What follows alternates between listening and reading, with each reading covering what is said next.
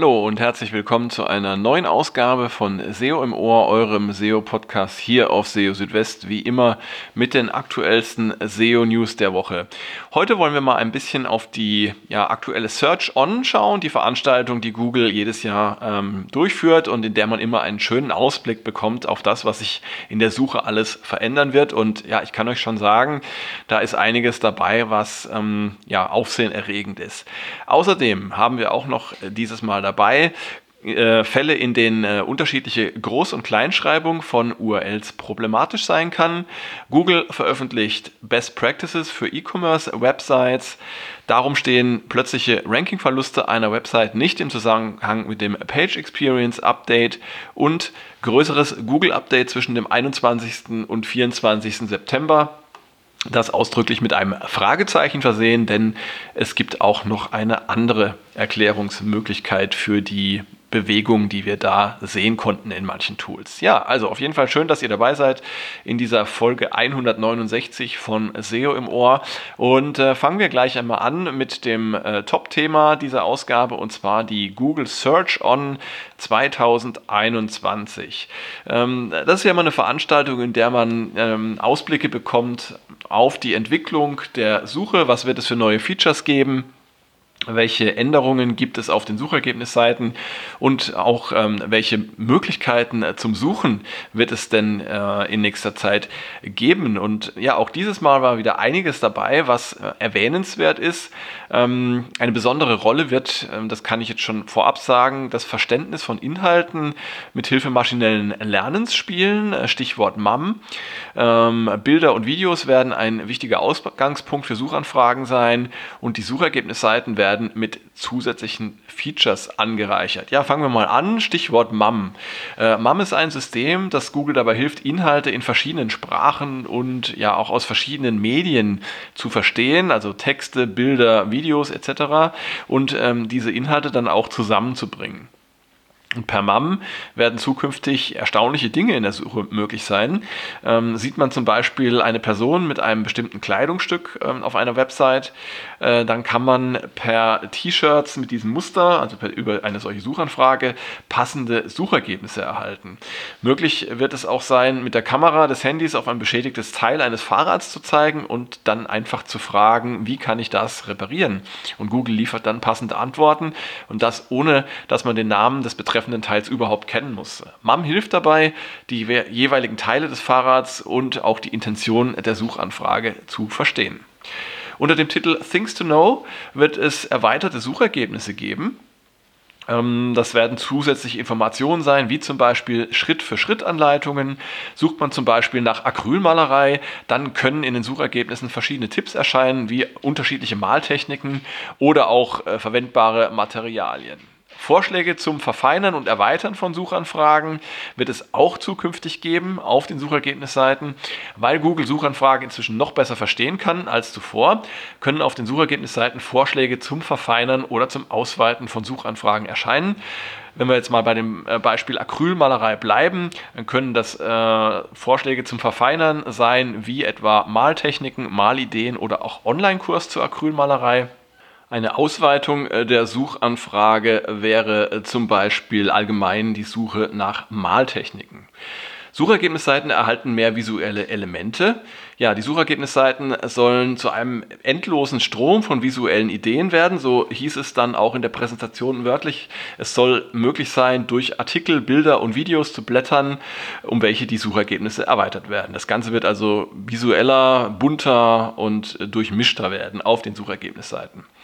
Verwandte Themen aus Videos. Google ist zukünftig in der Lage, verwandte Themen aus Videos zu identifizieren, auch wenn äh, sie in den Videos gar nicht erwähnt werden. Mithilfe von MAM und dem verbesserten Verständnis von Themen kann Google die Inhalte aus Videos zuordnen, um auf diese Weise dann passende Themenvorschläge zu erarbeiten. Google Lens wird auch eine wichtige Rolle spielen in nächster Zeit. Ähm, es wird demnächst möglich sein, auf einen beliebigen Teil einer Webseite zu tippen, damit per Google Lens Websites vorgeschlagen werden, auf denen man das jeweils angetippte Produkt kaufen kann. Das ermöglicht ein neues Modell, ähm, welches auf maschinellem Lernen basiert und Produkte erkennen kann. Auf diese Weise ist Online-Shopping dann auch möglich, ohne eine äh, Webseite zu verlassen, auf der man sich gerade befindet. Das Erkennen eines Produkts erfolgt dabei innerhalb von 200 Millisekunden. Google Lens soll übrigens auch bald in Google Chrome verfügbar sein, äh, sodass diese Funktion dann auch auf dem Desktop nutzbar sein wird. Preisvergleiche und lieferbare Produkte werden äh, noch mehr in den Vordergrund gerückt und zwar mit Hilfe von Googles Shopping Graph, der mehr als 24 Milliarden Produktangebote äh, enthält und ähm, damit soll der Preisvergleich von Produkten zwischen verschiedenen Herstellern und Quellen auf den Suchergebnisseiten erleichtert werden. Ein neuer Filter, der heißt In-Stock, also auf Lager, wird dabei helfen, Geschäfte anzuzeigen, die ein bestimmtes Produkt vorrätig haben. Das Ganze wird ja bereits in den USA ausgerollt und in 14 weiteren Ländern. Verlässliche Informationen werden auch äh, weiterhin im Vordergrund stehen, beziehungsweise noch wichtiger. Und dabei werden insbesondere vertrauensvolle Quellen bevorzugt. Für Suchanfragen aus bestimmten Branchen oder Themenbereichen, wie zum Beispiel Gesundheit, wird Google Inhalte von Quellen mit hoher Expertise, wie zum Beispiel von lokalen Behörden, bevorzugen. Ähm, das ist zwar bisher auch schon der Fall gewesen, Stichwort EAT, doch die Betonung ähm, dieser Hervorhebung ähm, deutet eben darauf hin, dass diese Expertise zukünftig noch wichtiger werden könnte. Um die Glaubwürdigkeit von Quellen für die Nutzerinnen und Nutzer möglichst transparent zu machen, sollen zukünftig äh, Funktionen wie About this, this Result dienen. Die gibt es ja auch schon länger. Und dieses About this Result wird erweitert um äh, Angaben äh, der Website über sich selbst, um Meinungen anderer zur Website, um äh, Top-News-Coverage sowie, äh, sowie um äh, verwandte Informationen. Angezeigt wird auch, wenn Informationen zu einer Website fehlen. Ja, also die Suche wird in der nahen Zukunft viele neue Nutzungsmöglichkeiten bieten. Das wird auf jeden Fall klar aus dem, was Google uns da gezeigt hat. Und ähm, Google wird auch in der Lage sein, die Suchintention der Nutzerinnen und Nutzer immer besser zu verstehen und kann Inhalte dann auch passend zu den Suchanfragen zusammenstellen. Dabei stellt sich die Frage, welche Auswirkungen das auf die einzelnen Websites haben wird. Behalten sie ihre Sichtbarkeit in der Suche oder wird Google dazu übergehen, Inhalte selbst zu kombinieren, ohne dass die Quellen, äh, von denen die Inhalte stammen, überhaupt noch wahrgenommen werden? Das bleibt also ziemlich spannend und ähm, wird zu beobachten sein. Ja, und äh, wenn ihr euch die komplette Präsentation der Search On anschauen wollt, die habe ich euch auch im äh, entsprechenden Beitrag auf SEO Südwest verlinkt. Groß- und Kleinschreibung von URLs ist unser nächstes Thema. Und zwar ist es ja so, dass Google grundsätzlich bei URLs zwischen Groß- und Kleinschreibung unterscheidet. Und äh, das bedeutet, wenn eine URL äh, ein bestimmtes Zeichen in Großschreibung enthält und eine andere das Zeichen in Kleinschreibung und ansonsten alles gleich ist, dann sind das für Google dennoch zwei unterschiedliche URLs. Und ähm, ja, warum das zum Problem werden kann, das hat John Müller in dieser Woche in einem neuen Video aus der Reihe Ask Googlebot erklärt. Ähm, zunächst einmal kann Google die verschiedenen Varianten von URLs crawlen, also mit Groß- und Kleinschreibung.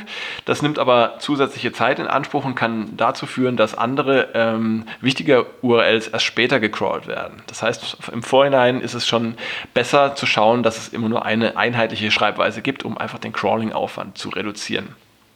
Auch die Direktiven in der Robots.txt sind case-sensitive. Wenn dort zum Beispiel eine URL in Kleinschreibung gesperrt ist, ist eine Seite ähm, aber per URL in Großschreibung immer noch erreichbar ähm, und dann greift die Direktive für die Seite nicht. Und schließlich kann es auch sein, dass Google bei mehreren verfügbaren URL-Varianten eine andere Variante zur Darstellung in der Suche wählt, als das vom Website-Betreiber beabsichtigt ist. Das hat zwar keine negativen Auswirkungen auf die Rankings, kann aber dennoch störend sein. Ähm, damit man äh, äh, oder um Google auf die korrekte URL-Variante hinzuweisen, sollte man Canonical Links und interne Links verwenden und sie sollten dann jeweils auf die bevorzugte URL-Variante zeigen. Google hat eine Zusammenstellung von Best Practices für E-Commerce-Websites zusammengestellt, die es so bisher noch nicht gab. Dort erfährt man zum Beispiel, wie man Produktdaten mit Google teilen kann und welche URL-Struktur für E-Commerce-Websites geeignet ist. SEO für E-Commerce-Websites stellt ja besondere Anforderungen.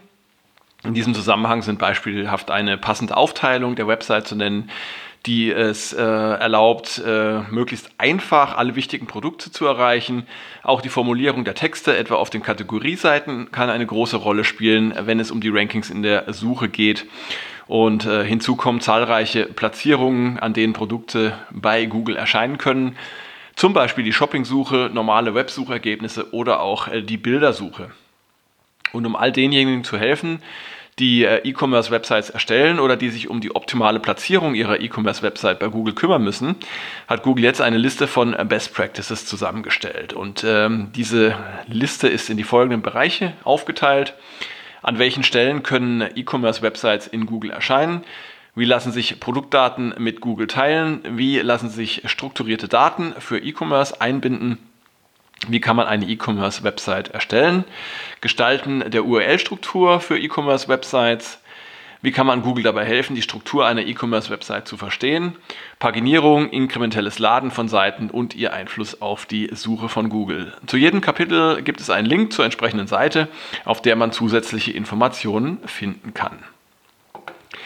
Warum plötzliche Rankingverluste einer Website nicht im Zusammenhang mit dem Page Experience Update stehen, das hat äh, John Müller in äh, den Google Search Central SEO Office Hours äh, vom 24. September erklärt. Wenn eine Website auf breiter Ebene plötzlich Rankings einbüßt, dann liegt das nicht am Page Experience Update. Google hatte das Page Experience Update im Zeitraum von Juni bis Ende August dieses Jahres ausgerollt und im Zuge dieses Updates wurde die Page Experience zum Ranking-Faktor in der mobilen Suche. Zur Page Experience gehören zum Beispiel die Core Web Vitals, also der Largest Contentful Paint, der First Input Delay und der Cumulative Layout Shift, aber auch äh, Dinge wie HTTPS und Mobilfreundlichkeit. Wenn eine Website im Zeitraum des Updates plötzliche Rankingverluste auf breiter Ebene erlitten hat, ähm, dann äh, liegt das eben nicht am Page Experience Update. Das hat zwei Gründe. Erstens ähm, greift das Update äh, auf der Ebene einzelner Seiten, also nicht auf ähm, Ebene der gesamten Website. Und zweitens ähm, hat der Rollout graduell, also äh, fließend stattgefunden. Die Page Experience wurde dabei ähm, in ihrer Gewichtung äh, nach und nach angehoben. Ähm, und äh, genau, das heißt, äh, beides spricht gegen plötzliche und breite Rankingverluste einer Website als Folge des Page Experience Updates. Ich muss außerdem dazu sagen, dass selbst äh, jetzt nach Abschluss des Page Experience Updates die Page Experience als Rankingfaktor doch eher leichtgewichtig ist und zum Beispiel im Vergleich zu äh, der Qualität oder Relevanz der Inhalte eine nachgelagerte Rolle spielt. Ja, und dann gab es noch ein mutmaßliches Google-Update zwischen dem 21. und dem 24. September. Zumindest haben einige äh, Ranking-Tracker da sehr starke Ausschläge äh, verzeichnet. Ähm, es hat ja zuletzt zwischen dem 8. und 13. September ein Google-Update stattgefunden und jetzt eben kurze Zeit später schon wieder, zumindest mutmaßlich. Ähm, ich habe auch mal geschaut in einschlägigen SEO-Foren, wie zum Beispiel Webmaster World. Ähm, gab es zumindest vereinzelte Meldungen über Veränderungen des Suchetraffics. Daraus ließ sich aber kein eindeutiges äh, Muster ableiten. Es gibt aber auch noch eine andere mögliche Erklärung, ähm, auf die mich Hans Kronberg hingewiesen hat per LinkedIn. Und zwar zeigt Google ja seit einigen Tagen wieder ähm, eingerückte Suchergebnisse an. Wenn zwei Ergebnisse von derselben Domain auf einer Suchergebnisseite stehen, dann werden die Ergebnisse der Domain ab dem zweiten Treffer ein wenig nach rechts eingerückt. Das habt ihr vielleicht schon mal gesehen. Und äh, jetzt ist es möglich, dass die ähm, Tracking-Tools ähm, sich noch nicht auf dieses eingerückte, äh, auf diese eingerückte Darstellung eingestellt haben. Das heißt, dass die Parser dieser Tools da noch nicht mit umgehen können. Und ähm, das sei zumindest mal bei einem Anbieter schon so der Fall gewesen.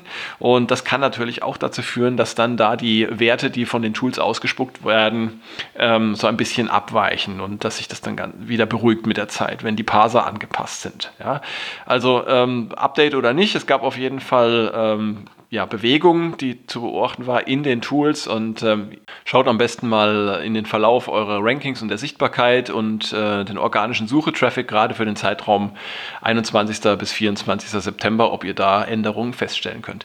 Ja, und damit sind wir auch schon wieder am Ende von SEO im Ohr. Ich freue mich wie immer, dass ihr dabei gewesen seid und dass ihr reingehört habt.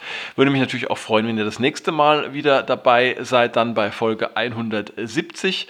Fragen, Feedback, Themenwünsche und alles weitere könnt ihr mir auch gerne persönlich schicken an info.seo-südwest.de oder auch über die sozialen Medien wie Twitter und so weiter. Und äh, schaut auch gerne täglich auf äh, SEO Südwest vorbei, da versorge ich euch mit den aktuellsten SEO-News. Bis dahin erstmal macht's gut, ciao, ciao, euer Christian.